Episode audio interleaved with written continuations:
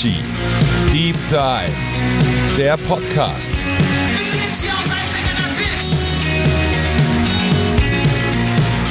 So, schönen guten Tag, da sind wir wieder. Und ohne große Umschweife steigen wir direkt wieder ein in den zweiten Teil der Folge rund um unser Album Hard to Believe. Und da waren wir gerade dabei zu erzählen, dass unser Album ja dann irgendwann tatsächlich in den Läden war. Und Panzer war gerade dabei zu erzählen, wie unsere Plattenfirma damals unseren, sozusagen unseren ersten Einschlag in die Musiklandschaft so wahrgenommen hat. Viel Spaß!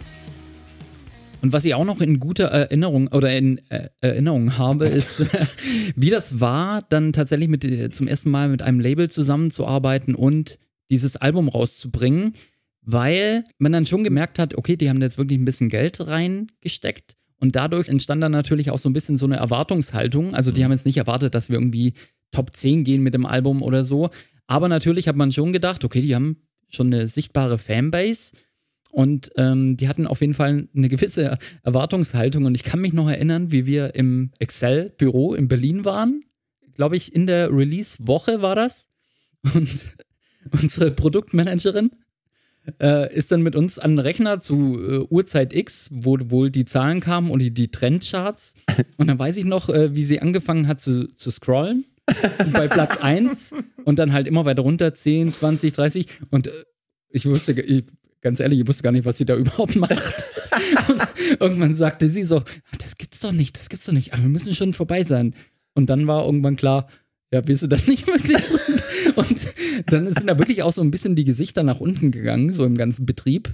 Und wir, wir haben ja überhaupt nicht damit gerechnet. Also ja, Charts, wir haben uns gar keinen Gedanken dran verschwendet, Null. weil das war völlig entfernt für uns. Aber fürs Label hat was so ein bisschen schon gehofft, dass wir vielleicht da zumindest einsteigen in die Top 100. Hat nicht geklappt. Aber doch, ich glaube, am Ende waren wir dann trotzdem drin, oder? Nee, erst beim nächsten Album. Ach, wirklich? Mhm. Ah, okay. Ja, ja. schade. Ja, sicher? Schade. Du bist ganz sicher, ja? ja ich bin ich dachte ähm, auch irgendwo in den 90ern, 89 oder so. Wenn dann vielleicht mal Trendcharts äh, okay. kurz. Aber also das war jetzt äh, kein Charterfolg. So kann man es, glaube ich, ähm, am Ende ah, äh, fest. Dafür war es auch nicht da. Ja, äh, das stimmt. Aber ich würde trotzdem sagen, dass wir jetzt mal zu den Songs nochmal gehen. Und zwar haben wir eine Kategorie. Ja? Äh, Podcast haben sie immer Kategorien, haben, yeah. wir, haben wir mitbekommen. Und weil wir jetzt ja auch einen Podcast haben, dachten wir, machen wir doch mal eine Kategorie. Vielleicht, äh, Max, machst du dann auch so ein. So ein, so ja, ja, so. Lieblingssongs. Genau, wir sind jetzt nämlich bei der Kategorie Lieblingssongs. Jeder von uns pickt seinen persönlichen Lieblingssong von diesem Album von Hard to Believe und erzählt, warum, wieso das der Lieblingssong ist. Ja, Panzer. Hast du Soll ich mal anfangen? Na sehr. Okay, also ich habe mir jetzt die Platte, da muss ich vorab erstmal sagen, ich bin ja kein nostalgischer Mensch. Ich schaue lieber immer nach vorne und ich habe mir dieses Album bestimmt zehn Jahre lang nicht mehr angehört. Und jetzt saß ich zu Hause und habe mir zum ersten Mal seit zehn Jahren wieder dieses Album von vorne bis hinten ähm, gegeben und war, war, da einfach weggeblasen zwischen, oh, Wahnsinn, das wäre eigentlich echt schon ein guter Song. Und auf der anderen Seite auch so, Himmelarsch, was haben wir da gemacht? ähm, ja, total unterschiedlich und ich glaube, objektiv betrachtet ist Say No, auch die erste Single damals, ähm, ist auf jeden Fall der beste Song. Das ist auch der erste Song, wo ich damals gedacht habe, wow, das ist wirklich ein richtig amtlicher Rocksong, mit dem man was reißen kann. Und äh, mein Lieblingssong ist aber trotzdem nicht der, sondern der Song I Will Always Go On Missing You. Und gar nicht so sehr wegen der musikalischen äh, Komponente, die ist auch äh, total äh, in Ordnung, aber es geht mehr um den Text und den Inhalt des Songs. Und zwar deswegen, weil dieser Text dieses Liedes unser damaliges Leben und unsere damaligen Lebensumstände so 100% zusammenfasst. Ja. Es geht in diesem Song darum, dass wir ständig unterwegs waren mit der Band. Wir waren einfach immer auf Tour. Und ich glaube, Sibi hat es in der ersten Folge schon ein bisschen erzählt. Wir haben teilweise zu dieser Zeit über 100 Konzerte im Jahr gespielt. Und das ist verrückt, weil dadurch bist du einfach 100 Tage des Jahres schon mal bei irgendeinem Konzert unterwegs und musst da ja auch hinfahren. Ja, also und, bist du das, den doppelten äh, genau. Betrag unterwegs, weil du musst ja wieder heimfahren dann, ne? Ganz genau. Und äh, wenn wir dann mal zu Hause waren, dann waren wir im Proberaum oder haben Songs geschrieben oder waren eben wochenlang im Studio. Das heißt, wir waren einfach nie zu Hause. Und dieser Song geht äh, sehr schonungslos damit um, wie das einfach war damals, weil natürlich haben wir uns auf der einen Seite total gefreut, dass mit der Band so viel ging und dass wir so viel spielen konnten und durften. Und auf der anderen Seite war es aber halt alles andere als luxuriös, teilweise auch kräftezehrend ohne Ende. Und das wird in diesem Song sehr, sehr schön beschrieben. Und äh, es geht auch ein bisschen darum, dass wir zu der Zeit ja auch noch alle drei äh, feste Freundinnen zu Hause hatten, die auf uns gewartet haben oder dann halt irgendwann nicht mehr gewartet haben. und ja, genau, und äh, das wird so ein bisschen gegenübergestellt. Und äh, die Message des Songs ist: hey, trotz des fehlenden Komforts, trotz des beschissenen Essen jeden Tags, trotz fünf Tage lang nicht geduscht schon wieder und so weiter und total ausgelaugt. Und trotzdem ist es das Geilste, unterwegs zu sein. Und dann am Ende dieses Songs, der ja irgendwie auch so ein bisschen melancholisch angehaucht ist in den Strophen, dann noch diese total fröhlichen Bläser reinzublasen. Das ist so Ich geil ich hatte da- nicht mehr dran, ich wusste es nicht mehr. Mich haben die total weggeblasen. Wahnsinn, ja. Fuck, da waren ja Bläser noch. Also wirklich. Und die sind auch so richtig happy, die passen gar nicht rein, aber gerade das macht so geil. Ja, weil wir ja wieder gerne losfahren eigentlich. Ja, genau. Äh, Ist so heftig. Also da haben wir ja bei, bei ein paar Songs, so hast du ja vorher schon angerissen, Ja. ein Cello ist drin, Bläser, ein Klavier. Hatten wir nicht, war das was bei dem Album, als da, da, dann ein Pianist kam? Wir hatten mal einen Pianist im Studio, der ein paar Sachen eingespielt War hat. War später. Ich, okay. ich bin gerade auch, ich hoffe, es war später. Das kann nicht sein, dass ihr da das auch noch. ja, nee, aber wir hatten, also wie gesagt, du hörst ja fast in jedem Song ist irgendein Gimmick. Piano Äh, ist aber absolut. auch drin. Irgendwo Genau, bei, Piano ist ich glaube bei äh, Bei Through the Window ist, Ja, äh, ja, ist, genau. äh, ist Ja, ein ist ähm, sofort, ja. äh, Dings und dann ist da da- ein ganzes Intro von, ähm, von Yesterday Night. Es ist das komplette Intro ein Klavier. Das habe ich äh, auf meinem Klavier zu Hause geschrieben und bin jetzt sehr inspiriert von Silverchair. Mhm. Ähm, also ziemlich inspiriert sogar, als ich mir das jetzt nochmal angehört habe. also war es wieder eine Kopie oder eine Ja, Raubkopie? es war eine ziemliche Inspirationsquelle. muss ähm, ihr könnt ja mal äh, sauber versuchen, also Yesterday Night ist unsere Version und die Silverchair-Version könnt ihr mal suchen. genau, also wir hatten wirklich, wie gesagt, in fast jedem Song irgendwie ein Gimmick eingebaut. Was, was heißt Gimmick? Wir haben uns einfach gedacht, hey, so geil, Klavier klingt doch cool. absolut. Passt zu dem Song, äh, dann machen wir doch mal weiter. Herrlich. Also, Panzer, vielen Dank für deinen Lieblingssong Gerne. auf diesem Album. Ähm, soll ich weitermachen? Sibi, du Dann weitermachen, nehme ich mal den Song Back to 82. Oh. Ich weiß noch, da war ich Schönes damals Lied. total froh, äh, wie der äh, so geworden ist, weil er auch sehr groß produziert wurde. Also man muss wirklich auch damals sagen, also heutzutage machen wir so, ey, wir sind eine Dreierband, dann lass uns doch die Songs auch so schreiben und äh, aufnehmen im Studio, wie eben drei Leute in der Band das machen würden. Und damals haben wir einfach auch mal sieben Gitarrenspuren übereinander gelegt und dann noch, äh, wie gesagt, Bläser und Effekte und alles. Äh, da, da bräuchte man eigentlich ein Orchester, um das live so umzusetzen. Haben wir damals aber, war uns egal. Äh, ich meine, es gibt ja auch viele Bands, die das immer noch so Es machen. ist also legitim, Es ist, genau, also, es ist absolut möchte. legitim, aber da sind wir auf jeden Fall davon weggekommen. Damals war das noch so und dieser Song Back to 82 ist sehr groß produziert, der hätte aber, oder hat auch genau so äh, sein sollen. Und da bin ich auch auf den Text äh, irgendwie stolz, beziehungsweise freue mich, dass der so geworden ist, wie er wurde, weil da ging es so drum, wir waren ja alle so Anfang 20, beziehungsweise unser Schlagzeuger war noch äh, 18, 19, aber da hat es schon so angefangen, dass die ganzen Freunde oder sein Freundeskreis, den man zu Hause hatte, der hat sich so langsam voneinander entfernt, weil manche sind studieren gegangen, manche arbeiten gegangen, wir waren ständig auf Tour. Und dann hat man sich so, hat man angefangen zum ersten Mal so ein bisschen nostalgisch in die Vergangenheit zu blicken, wo man halt noch mit seinen Kumpels irgendwie äh, durch die Straßen gezogen ist oder auf dem Bolzplatz war und Zeugs gemacht hat. Und jetzt geht es nicht mehr, weil jeder so sein eigenes Leben startet und, und führt. Und da sehnt man sich sozusagen zurück zu den Anfängen, als alles noch so in, in bester harmonischer Ordnung war und alle zusammenständig waren. Und äh, das bringt dieser Song wirklich sehr gut rüber und deswegen ist das mein Lieblingssong von Hard to Believe. Wirklich auch ein sehr, schöner Song. Ja, sehr Wirklich. schöner also, Song. Und der bringt dieses Feeling tatsächlich nicht nur dir, sondern ich jetzt beim Anhören des, habe mir das auch gedacht, wow, der, der bringt das wirklich äh, rüber. Dieses, Das freut mich. dieses, ähm, ja, ist ja schon auch so ein bisschen irgendwie traurig, aber ja. Ja. Genau. Apropos traurig, ähm, mein Lieblingslied. Es ist ja bekannt, dass ich eigentlich eher auf härtere Musik abfahre.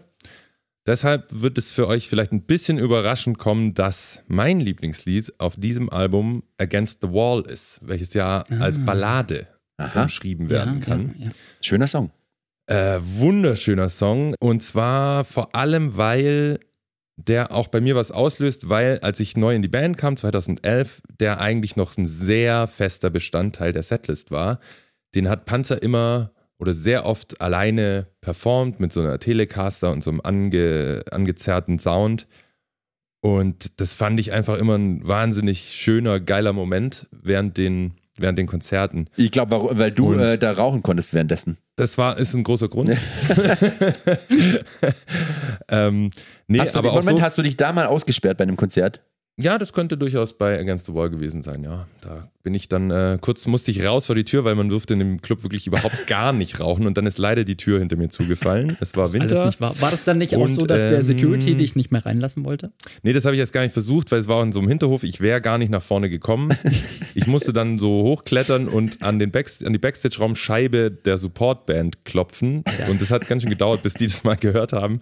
Und dann haben die auch erstmal überhaupt nicht gecheckt, was ich da, was jetzt da passiert. Und ich habe so gesagt, lasst mich rein, ich muss spielen. Und deswegen dein Lieblingssong. Und dann bin ich genau pünktlich wiedergekommen. So, äh, nee. Das habt ihr eigentlich toll gemacht und es ist auch auf der ähm, Platte recht erfrischend, weil ihr da, ich weiß nicht, ob es wirklich so war, aber es klingt so, als hättet ihr zwar euch in einen Raum gestellt, den Raum ein, ein bisschen schön räumlich mikrofoniert und äh, drauf losgespielt Ganz und genau. gesungen. Ich, ich glaube, in die Richtung habt ihr das gemacht, ja? Äh, war eine Idee von, von unserem Produzenten Achim. Das dachte Was ich mir mir nämlich auch gerade in dieser Sekunde einfällt, ist, dass wir das ganze Album gar nicht alles in Erbach aufgenommen haben, sondern wir Stimmt. haben die Drums in Hannover aufgenommen. Und da hat am Ende der Drum-Aufnahmen hat Achim gesagt, hey, und äh, diesen einen Song, Against the Wall, über den du gerade sprichst, den nehmen wir jetzt noch so Johnny Cash-mäßig auf mit Gitarre äh, und Gesang gleichzeitig und Sibi steht noch im Hintergrund und singt noch eine Zweitstimme drüber. Und darauf war ich nicht vorbereitet, auch wieder gleichzeitig zu singen und zu spielen. Äh, hätte ich äh, besser mal geübt.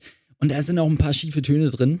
Ja, aber Ja, vor allem war es ja ein One, das musste ja ein One-Take Ja, sein. Also genau. man konnte ja dann nicht äh, absetzen inzwischen und Ja. wieder anfangen oder was reinschneiden, Ja. sondern man musste es halt einmal von Anfang bis Ende inklusive Gitarre spielen, singen und ich, der im Hintergrund auch noch äh, blökt, ähm, musste man es halt einmal sozusagen fehlerfrei durchspielen. Ja. Und Oh. es, es ist alles andere als perfekt. Ja. geworden, das kann ich dir sagen, aber das macht's äh, so schön und gerade auch bei diesem sehr, wie es schon jetzt oft gesagt, Album, wo sehr viel drin steckt, ist es einfach mal erfrischend, wenn einfach mal ihr zwei da sitzt und pff, jetzt gibt's hier eine Gitarre und zwei Stimmen. Stimmt. Und es ist ein sehr schönes Lied. Und deshalb mein Lieblingslied von diesem Album. Wunderbar. Dann ähm, würde ich sagen, können wir jetzt mal zu einer weiteren Kategorie kommen. Schon wieder? Ja, äh, du machst wieder dieses, dieses, dieses Ding, Äh, ja, dieses Moment. Jingle-Ding. Und ich, ich zwar, mach's wieder direkt. Ach, wirklich. Du, wer weiß. Und wir kommen jetzt zu. Toll. Oh Gott. Ja, ich finde, wir dürfen auf keinen Fall zu professionell werden. Das haben wir gerade geschafft. Also, äh, wir haben äh, aufgefordert auf unseren Social Media Kanälen äh, und tun das auch wieder. Ihr könnt gerne immer wieder Fragen stellen. Schickt uns eure Fragen zu den Alben, die wir jetzt in Zukunft besprechen. Wir nehmen die mit in den Podcast rein. Ja. Und wir haben für diese Folge auch Hörerfragen bekommen und wählen da jetzt gerade zwei aus. Möchte die jemand vorlesen? Max, möchtest ich, du? ich möchte. Wunderbar. Ich möchte. Ich habe sie auch zufällig vorliegen. Ja. Und zwar fragt der Kevin, wie kam es, dass ihr beim Song Please Don't auf die Idee gekommen seid, Sibi screamen zu lassen? Und dann möchte noch der Yannick wissen, das ist auch äh, passend dazu, wer bei Please Don't diese sehr American English klingende This will sound stupid singt. This will sound so stupid. genau. Ja, äh, zwei Fragen zum selben Song und da kann ich sagen, dass es tatsächlich das erste Mal war in unserer Studiokarriere, dass wir einen Gastsänger mit an Bord hatten. Und zwar haben wir da den Markus Smaller von der österreichischen Band Three Feet Smaller eingeladen, der dann seine Spuren rübergeschickt hat, weil das waren gute Freunde von uns, mit denen haben wir viele gemeinsame Konzerte gespielt und der hat dann seine Stimme uns geliehen und hat die uns zugesandt und deswegen bin es Gott sei Dank gar nicht ich, der das screamt, sondern es ist der Markus Smaller und er hat auch dieses This Will Sound So Stupid gesungen und wir hatten somit unseren ersten Gastsänger auf dem Album. Verrückt. Wusste ich auch nicht, dass der da schon am Start war. Ja, genau. Und ähm, dann äh, habt ihr noch Stories zu einzelnen Songs, die ihr loswerden wollt? Weil ich hätte noch ein Du, paar. du hast noch was in petto. Also ich ja eher weniger, da ich ja überhaupt nicht involviert war in diese Produktion. Ich fand es nur witzig, dass für mich nochmal kurz so eine Anekdote von mir. Ich bin ja dann eigentlich, glaube ich, ein Jahr nachdem die Platte rauskam, sozusagen bei euch eingestiegen und mit auf Tour gekommen als Mercher. Und ja, da, da habt ihr halt einfach diese ganzen Songs immer live gespielt. Das war für mich so ein richtiger Flashback. so richtig krass. Aber Sibi, komm rein zu dein, komm rein in deine Songs. Erzähl mal was. Genau, also äh, es geht um einen Song, der heißt 21 Years und da habe ich mich kurz gewundert, zum einen, warum der neun Minuten irgendwas lang ist, und dann ist mir das erst wieder eingefallen. Und 21 Years, äh, zum einen ist mir aufgefallen, dass der Refrain so schnell gesungen ist, dass ich es gar nicht wirklich geschafft habe. Wir haben ja da nämlich äh, abwechselnd gesungen, dass ich es gar nicht geschafft habe, dieses 21 Years richtig auszusprechen, weil es so schnell war und man hört bei mir nur 20 News. Ich musste es so pressen, dass wir nur 20 News. Es war für mich nicht möglich. Du hast es besser hinbekommen. Für mich war das einfach zu schnell. Wa- Was mir auch noch zu dem Song einfällt, ich glaube, das war wahrscheinlich auch das allererste Mal, dass wir als Band einen politischen Song geschrieben haben oder mit einer politischen Agenda dahinter. Das war halt so ein Antikriegssong. Und hat er dann später in unserer Laufbahn bei späteren Alben viel mehr noch eine Rolle gespielt, bei Dancing in the Sun, Westville Bother und so weiter. Ähm, und das, das war vielleicht das erste Mal, dass das so ein bisschen aufgeleuchtet ist. Das stimmt. Und mir fiel dann auf, neben dem, dass es ein Outro äh, gibt, das ein Cello, ein wunderschönes Cello hat. Natürlich. Weil was hat besser zu uns gepasst als ein Cello? Warum? Ich weiß nicht. Aber wir haben es gemacht und es passt auch komischerweise irgendwie dazu. Auf jeden Fall haben wir da einen ziemlich langen Zwischenteil eingebaut bei Ja. diesem Song. So einen ziemlich moschenden Zwischenpart, der gut ankam. Und da ist mir einmal während diesem Zwischenpart die E-Seite, die, die tiefste, die dickste Seite auf der Gitarre gerissen. Boah, da, boah, ja. Und dann habe ich während diesem Song, ohne, also ihr habt nicht aufgehört zu spielen und ich habe dann immer die anderen Seiten angeklungen und es hat alles gepasst, aber ich habe es dann geschafft, während diesem Song die Seite zu wechseln, selbst, äh, weil wir hatten natürlich auch keine Backliner dabei, die das übernehmen konnten und auch geschweige denn irgendeine Ersatzgitarre, es musste, es musste so gemacht werden und haben wir nicht abgebrochen, sondern haben im Zwischenteil, habe ich die Seite gewechselt und dann haben wir den Song zu Ende gespielt. waren, Legendäre wir waren auch so Aktion. schlimm einfach. Nee, Wirklich. das ist legendär. Ich schwöre dir, wenn es Social Media damals schon gegeben hätte, es wäre viral gegangen. Das Ja. wäre viral gegangen. So das hat war es keine so Sau interessiert. Ja, aber es war so gut. Also wirklich, das, es gibt ein paar Videos von legendären Gitarristen, die sowas machen. Es Äh, stimmt. Ganz casual Meinst du, spielt auch. meinst du Sibi? Nee, genau, der, der macht dann äh, mit dem Mund so und währenddessen, äh, aber halt richtig geil, also es sollte jetzt nicht verarschend sein. Und äh, wechselt halt eine Seite. Ja, und nee, ich meine nicht Sibi. Aber ich habe es noch cooler gemacht. Aber jedenfalls war, äh, fiel mir das sofort wieder ein, wenn es um diesen Song geht. Und auf der Platte hat dieser Song dann ein bisschen Stille am Ende des Songs, nachdem dieses wunderschöne Cello erklang. Und dann kam unser Hidden Bonus-Track, den wir gemacht haben. Ich hatte so gehofft, niemand spricht dran. Ich, hatte wirklich auch ge- ich hatte wirklich auch gehofft, wir lassen das einfach, reden nicht drüber. Auf gar keinen Fall. Nicht mit Sibi. Äh, ich ich versuche es zu erklären. Weißt du, weißt du, was mir auffiel? Dass, Könnt ihr mir auch mal erklären, auf- was das soll? dass auf einer GEMA-Abrechnung von früher habe ich ein paar Cent für den Song Sternsinger-Action damit auch noch Geld verdient. Ja, ja. Da, was- für den Song Sternsinger Action als Bonustrack. Äh, den, den gibt's. Äh, Ja. musst, du- Google, wenn du googelst, findest du Sternsinger Action von uns. Absolut. Ich, ich verstehe es äh, ist nicht warum, Wahnsinn. aber es war so. Und das ist nämlich passiert. Ähm, Genau nachdem wir die Against the Wall im Studio aufgenommen haben, in diesem Raum mit diesen Gitarren, haben haben wir eh die Gitarre schon umhängen gehabt. Und unser damaliger Tonmann, bei dem wir die ersten Demos aufgenommen haben, kennen wir aus der letzten Folge, Timo, der war auch mit dort äh, am Start. Der war Produktionsassistent. Genau, der war Assistent. erinnere. Und der war hobbymäßig, würde ich mal sagen, war der Sternsinger. Nee, der war einfach als Kind hat er Ministrant. eine, eine Ministranten-Grundausbildung genossen. Ja, so- so ich, war, war in auch, der ja. Kirche auf jeden Fall. Und einmal im Jahr ist man dann halt als Sternsinger losgezogen und hat da diese Lieder gesungen und diese Reime da vorgetragen an den Haustüren und danach dieses Datum an die äh, mit genau. Kreide an die Tür geschrieben und was weiß ich. Und, und der konnte halt diese ganzen Texte noch.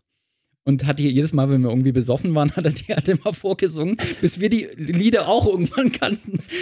Und dann haben wir gedacht, das müssen wir unbedingt jetzt noch aufnehmen. Ja. Aus irgendeinem Grund. Ja, also wo haben wir zum Spaß, da waren auch ein bisschen Getränke im, im Spiel. Ja, da das haben, wir hört man auch so ein bisschen, gerade wie du dir da einen Arsch ablasst. Das ist der Wahnsinn. haben wir das aufgenommen, äh, einfach so zum Spaß. Also da, hat- da hat keiner gesagt, "Ey, das können wir als, als Bonustrack benutzen. Es war dann eher so, dass, dass Achim uns nach den Aufnahmen dann noch geschickt, hey, guck, wisst ihr noch, in, in Hannover haben wir das Ja, doch ja. noch aufgenommen. Und da hat er uns das rübergeschickt und wir so, wie lustig, haben wir uns halt wieder totgelacht. Und dann haben wir halt auch, da, wie wir halt so sind, gesagt, komm, lass doch aufs Album packen.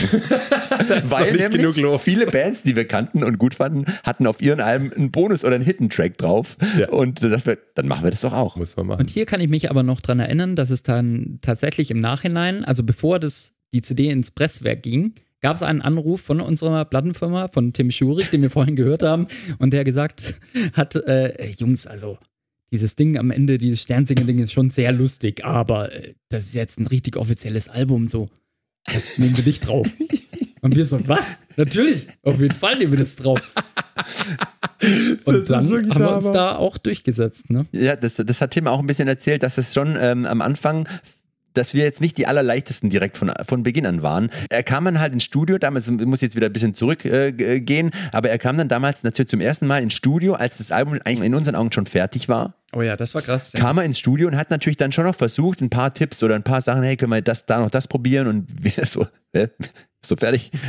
Wieso soll man da jetzt nochmal ran? So, der Song ist doch fertig. Und dann haben wir noch ein bisschen so, muss ich fast sagen, Alibi-mäßig ein bisschen halt da dran rum noch gearbeitet. Und Tim hat es auch so empfunden, dass es äh, äh, schwierig war, noch, noch reinzugrätschen, weil wir natürlich wochenlang, monatelang im Studio waren und diese Songs in unseren Augen perfektioniert haben. Und jetzt sind sie fertig und jetzt will da einer noch dran rum reden. Und dann hat er schon äh, gemerkt, dass es nicht so einfach ist, wie sie sich das vielleicht vorgestellt haben. Und im Nachhinein, ich kann ihn oder ich kann die Plattenfirma da schon verstehen, dass es bestimmt auch so, äh, okay, äh, wir, wir zahlen das Ganze, äh, dann könnt ihr zumindest mal zuhören, wenn wir einen Vorschlag haben. Ja. Aber wir waren halt die, die jungen Punks, in Anführungsstrichen, oder haben uns zumindest so gefühlt und dachten, hey, also es, man muss ja schon als Punkrock-Band automatisch erstmal gegen das sein, was äh, ein Label oder irgendjemand ja, von außen äh, einem erzählt. Und das haben wir dann äh, schon so gemacht. Und da war es natürlich schon zum ersten Mal so, okay, äh, das ist nicht so einfach, mit denen umzugehen. Ja, was ähm, Tim damals noch erzählt hatte, war, dass der Song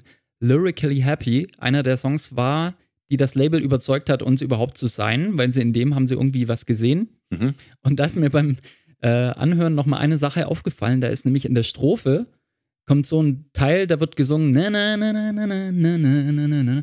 Und das geht so ein bisschen. Und äh, ich weiß das noch, wie das zustande kam damals. Das war nämlich eigentlich nur ein Platzhalter.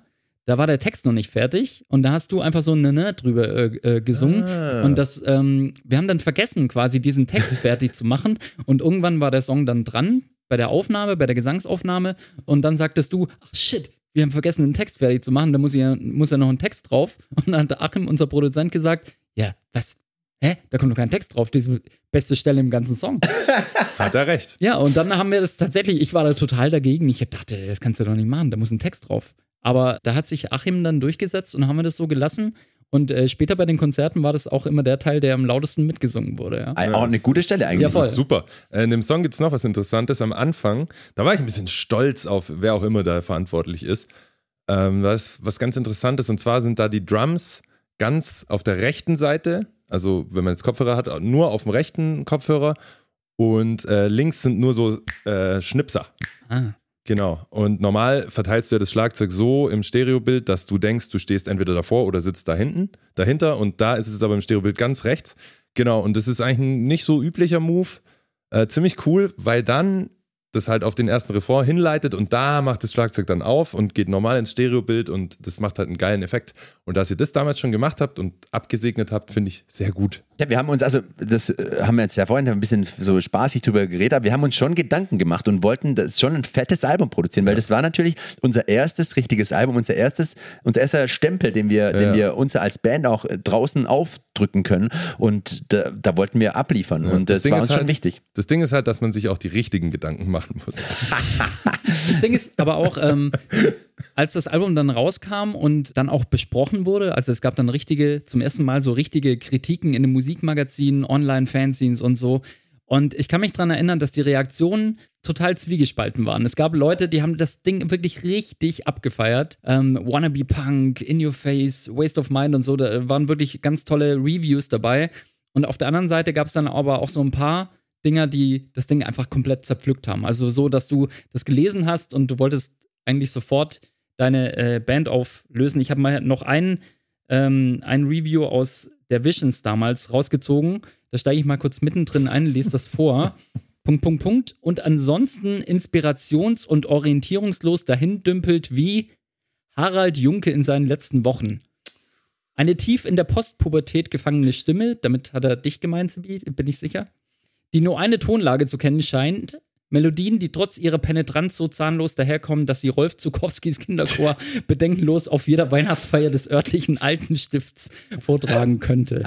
Und das haben wir damals halt gelesen. Hast du bitte auch eine gute Re äh, Kritik jetzt mitgebracht? Nee, leider habe ich nur noch die. Die bringe jetzt ich.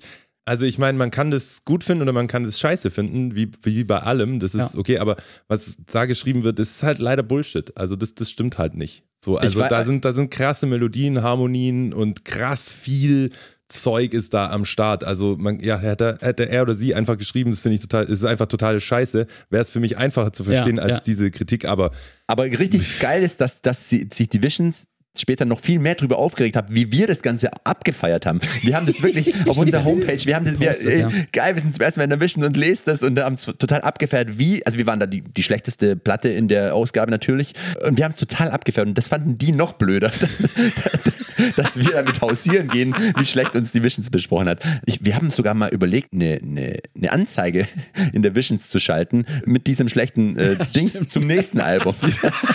warum habt ihr das nicht gemacht? Ja, ja, Ist manche Sachen hätte man einfach machen sollen. Können wir ja, können wir ja vielleicht jetzt für die Zukunft nochmal überlegen. Genau, wir sind dann Gibt's auch ähm, äh, dann irgendwann live natürlich. Die, die Platte war draußen und wir haben dann natürlich auch live gespielt. Das war auch eine höhere Frage übrigens. Warum äh, haben wir Instrumente immer getauscht? Willst du das äh, kurz erklären, warum das dazu kam, dass wir immer Instrumente getauscht haben? Weil viele dachten, ey, das ist so ein, so ein Show, Show-Ding halt, da wollen sie irgendwie cool kommen, aber das ist gar nicht äh, so entstanden. Ja, eigentlich war es so, dass äh, Sibi und ich ja beide Gitarristen waren. Äh, ich zwar kein besonders guter, aber ich habe mich schon auch als Gitarrist definiert. Und ähm, es war dann aber nach der Bandgründung aber relativ äh, schnell klar, was ich auch gar nicht so richtig wusste, dass, dass halt einer Bass spielen muss. Und hatte ich noch nie in der Hand, diesen Vierseiter. Ähm, aber dadurch, dass Sibi der bessere Gitarrist war, wurde es so nach und nach an mich übergeben und ich habe dann halt meistens Bass gespielt. Aber bei einigen Songs, die ich geschrieben hatte und äh, da die Gitarre auch bedienen konnte, habe ich dann live auch Gitarre gespielt. Und deswegen kam, glaube ich, diese Wechsel zustande, oder? Genau, und es gab auch. halt an den Anfangstagen, weiß ich noch, da haben wir das halt teilweise siebenmal pro, pro, pro, pro Show gemacht, äh, anstatt dass wir einfach deine Songs hintereinander und dann meine Songs, wenn wir es einmal machen können. Aber wir haben halt zwischen, teilweise haben wir während den Songs, Ja. haben wir die Gitarren gewechselt und I wir remember. dachten das wirklich so, für, oder für uns war klar, wir müssen das machen, weil der eine weiß nicht, wie der Song auf Gitarre geht. Ja. Und die Leute dachten, boah, das ist aber ausgeklügelt, was die sich da für Show-Elemente ausgedacht haben. Ja. Apropos äh, Show-Elemente. Heu- Nee, ganz kurz dazu Ja. noch, Entschuldigung. Lustig ist, dass es heute nicht mehr so oft gewechselt wird, bei manchen Shows gar nicht. Was glaube ich auch daran liegt, dass du jetzt so komplizierte Songs schreibst, dass du sie selber nicht mehr auf der Gitarre Ganz spielen genau, kannst und singen korrekt, kannst. ja. Deshalb muss Sibi doch wiederum bei deinen Songs die Gitarre spielen, weshalb wiederum keine Wechsel mehr stattfinden. Herrlich. Weniger auf Der Kreis jeden Fall, schließt ja. sich. Wahnsinn. Äh, puncto Bühnenshow nochmal kurz zurück. Ich glaube, es war auch die Zeit, damals, als Hard to Believe rauskam, äh, dass du angefangen hast, dir von anderen äh, Screamo-Bands diesen Gitarrenwurfhelikopter abzuschauen. Also funktioniert einfach so, dass man Gitarre spielt und dann ähm, die Gitarre einfach einmal schwungvoll um den eigenen Körper schmeißt und äh, die Gitarre sich dann durch den Gurt am Hals festgehalten wird und einmal eine komplette Umdrehung als Helikopterbewegung um den eigenen Körper macht. Ist wie so ein, ähm, wie so ein Hula-Hoop. Ganz genau, nur um den Hals. Und, äh, Und wenn es funktioniert, sieht es richtig geil aus. richtig geil. Meistens hat das auch funktioniert, Mhm. aber ich kann mich an einen Konzert erinnern, da ist einfach mitten in dieser Bewegung. Ja, darf, ich- darf, darf ich kurz, weil Ja, man muss bitte. es erklären. Wir haben, und zwar war das bei Say No, erster Song direkt. Ja, wir haben äh, quasi das Konzert angefangen und es war in der Schweiz. weil ich weiß noch, wie der Club aussah. Und zwar, ich stand ja rechts an der Bühne, du links äh, und erster Song. Wir kommen auf die Bühne, spielen den ersten Refrain, Leute, ist schon cool, wir sind am, am, am Abgehen. Und dann kommt eben dieser Part mitten im Song, wo ich diese Gitarre rumwerf, einfach passend auf einen Takt, irgendwie so. Wenn es geklappt hat, super geil. Und da ist leider der Gurt gerissen, während dem ersten Song. Und dann habe ich das rumgeschwungen und dann ist die Gitarre, also der, der Gurt ist gerissen und die Gitarre flog in vollster Geschwindigkeit links vorbei an Panzer in so einen Endstufenkasten vom, vom Mischer an der Bühnenseite und ist da eingeschlagen, hat aber alles noch geklungen und ich stand dann mitten im ersten Song ohne Instrument da, das aber geklungen hat, weil es irgendwo fünf Meter weiter links äh, im Bühnenkram lag. Und ich, und ich stand dann wie der letzte Vollidiot und wir mussten dann halt das Konzert im ersten Song schon wieder abbrechen. Da musste ich die Gitarre holen, wieder stimmen, weil natürlich die weil ging ja kaputt. Ähm, ja, so ist es äh, gewesen. Aber jetzt, ja, ist so gewesen, aber jetzt auch nichts, wo ich jetzt denke, das könnte uns jetzt heutzutage nicht mehr passieren. Hey, wir haben auch mal die, äh, in den Anfangstagen, hätten wir bei der letzten Folge erzählen können, haben wir mal eine Pyroshow gemacht, bestehend aus Teebeuteln. Ah ja, stimmt. Da waren wir Backstage vor dem Konzert und wir fanden die anderen Bands, die da gespielt haben, alle so ein bisschen langweilig und dachten uns, hey, wenn wir jetzt auf die Bühne kommen, da muss wirklich mal was passieren so. Und dann haben wir uns ganz spontan überlegt, dass wir eine Pyro-Show starten zum, zu unserem dramatischen Intro, das wir damals schon hatten. Und haben dann im Backstage-Raum drei Teebeutel, die haben wir ausgeleert. Und wir wussten, ich wusste noch aus dem Kindergarten, wenn man die dann so, wenn man die so äh, aufstellt, leer und oben anzündet, dann, wenn die äh, zu einem bis zu einem bestimmten Punkt runtergebrannt sind, dann heben die ab Schweben und fliegen dann so hoch und brennen Wahnsinn. aber noch. Richtig geil. Und dann sind wir auf die Bühne, unser Intro ist ertönt, sehr dramatisch alles. Und wir sind in völliger Dunkelheit los äh, auf die Bühne und haben diese Dinger angezündet. Und das Publikum stand fragend vor uns und dachte sich, was, zum Fick, was soll das? und dann haben zwei von drei haben aber wirklich abgehoben. Ja. Und das war krass. Ich glaube, ich, spektakulär. glaub, ich erinnere mich an einen Zeitungsartikel, wo das erwähnt wurde. Ja, richtig, richtig. Und, Und ich glaube mich zu erinnern, dass Rammstein da sich viel abgeguckt hat. Und übrigens, äh, um die Geschichte da zu schließen, das war dasselbe Konzert, bei dem wir von der Bühne gegangen sind, bevor Zugabe äh, gespielt wurde. Es hat nur leider niemand gerufen. Ah. Dann sind wir an den Leuten vorbei, hinter der Bar rum, haben von hinten ein paar Mal Zugabe gerufen. Solange bis sich diese Zugaberufe etabliert haben im Publikum. Und dann sind wir wieder nach hinten und haben unsere Zugabe gespielt. Es ist genauso bescheuert Ach, wie so muss das mal machen. Genial. Genau. Ähm, auf jeden Fall haben wir viel live gespielt äh, zu dieser Platte, haben auch unsere ersten Support-Touren gemacht, also Support-Shows für so wirklich so krasse Acts wie Plus 44. Das war das Nebenprojekt von Blink 182. Äh, dann haben wir äh, äh, Support-Shows für Yellow Card gespielt. Deren Deutschland-Tour haben wir da gespielt, das war 2006. Und wir haben dann äh, noch ganze erste zusammenhängende große Touren als Support gespielt. Einmal für Die Happy, damals wirklich noch eine, eine große Nummer in Deutschland und für Doggy Dog. Und wir sind dann auch zum ersten Mal im Nightliner gefahren, was für uns natürlich auch, auch so ein Lebenstraum war, den man sich mal erfüllt hat, im Nightliner zu fahren. Und Panzer, goldene Regel, Äh, Im Tourbus wird nicht gekackt. so ist es. Richtig. Natürlich. Hat von euch mal jemand gebrochen? Äh, ich habe schon gebrochen, aber diese Regel habe ich noch nicht gebrochen. Apropos gebrochen, du hast, Max, du hast letzte Woche, äh, letzte Woche hast du erzählt von dieser Story, wo es eine riesen krasse Krisensitzung gab mit der Vorband, weil eben Erbrochenes Oh ja, Da- das, das, das ist jetzt einfach mal kurz ein Einschub, Leute, da müsst ihr durch. Wir waren in äh, Hamburg und waren mit einer Band zusammen im Nightliner. Und in, bei dieser Band, ich glaube nicht mal in der Band, sondern in der Crew dieser Band, war jemand, der, sagen wir mal, der hat schon gern gesoffen. Also nicht getrunken, sondern gesoffen. Und dann gab es eine Partynacht, da waren eigentlich alle ganz gut drauf. Und äh, am nächsten Morgen wurde entdeckt ein vollgekotztes Nightliner-Klo. Woraufhin für uns natürlich schnell klar war, also für Sibi, mich, wir waren schon so wach und noch ein paar Leute, das muss dieser Typ gewesen sein, der immer so viel säuft. Und dann sind wir schon richtig sauer geworden und da wollten den zur Rede, haben den schon zur Rede gestellt. Und Ja, da gab es da, da gab's unten eine, eine Sitzung zwischen Vorband und Crew Ja. und unserer Crew Ja. und alle waren da. Ich glaube, Panzer hat noch gepennt. Panzer hat gepennt. Äh, und dann gab es wirklich so, äh, ja, zur Rede stellen und der hat dann aber behauptet, er war es gar nicht und wir haben so uns richtig angekotzt, weil wir da dann, hey, dazu, wir lassen Arsch. euch in unserem Bus fahren, äh, geben euch irgendwie auch noch Shows irgendwie äh, und ihr dankt uns das mit einem vollgekotzten Bus und dann gebt das nicht mal zu. Ja, und dann, äh, als es gerade dann so war, dass man sich nicht prügelt, kommt, ja, so, man kann sich so einen fröhlich pfeifenden äh, Panzer vorstellen, die Treppe runter und fragt so, "Hä, was ist denn hier für eine Stimmung, was ist mit euch los? Und wir so, ey, Alter, der Typ von der Supportband, der hat das ganze Klo voll gekotzt, das ist so echt, boah, so ekelhaft, der gibt's nicht mal zu. Und Panzer daraufhin so, ach so, nee, das war ich, ich putze das gleich.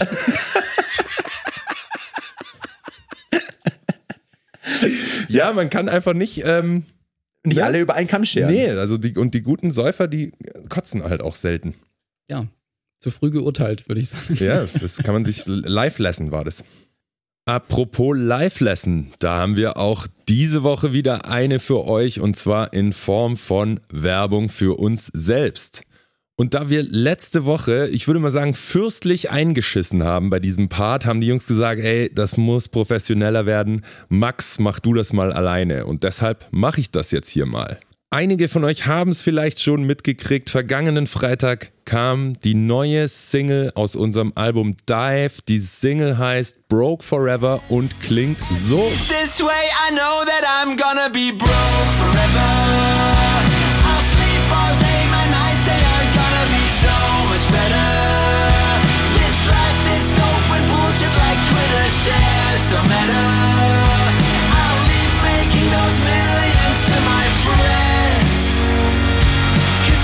Ja, tolles Lied. Da haben wir uns doch schon mal wieder selber übertroffen. Äh, es geht in dem Song drum, wie es ist, dass man sich einfach nicht für die große Kohle entscheidet, sondern für andere Sachen, die einfach geil sind und auf äh, teure Uhren und teure Autos und Statussymbole einfach scheißen kann, weil man es nicht braucht. Äh, finde ich wirklich toll. Ist uns gut gelungen. Ein bisschen Eigenlob in der Werbung, ne? Äh, apropos Werbung, ja, das Lied ist auf dem Album Dive, wie gesagt, erscheint im, am 7.7.23. Kann man sich vorbestellen in einem schönen Bundle als Vinyl oder als CD. Da ist dann äh, ein Badetuch mit drin, so ein Handtuch. Sieht man top aus am Baggersee. Und ein Patch und das Ganze ist in einem schönen Jutebeutel. Also, ich, wenn ich es nicht umsonst kriegen würde, ich würde es mir kaufen. Und was ich direkt dazu kaufen würde, wären Tickets für unsere Tour im Herbst, Winter diesen Jahres. Wir sind schon richtig heiß und einige von euch auch, weil die Tickets werden hier und da vielleicht schon so langsam knapp, muss man sich mal drum kümmern. Nicht, dass am Ende jemand sagt, wir hätten das nicht gesagt. So, ich weiß jetzt nicht, wie professionell es war, ist aber auch wurscht. Jetzt geht's weiter mit der Folge. Viel Spaß.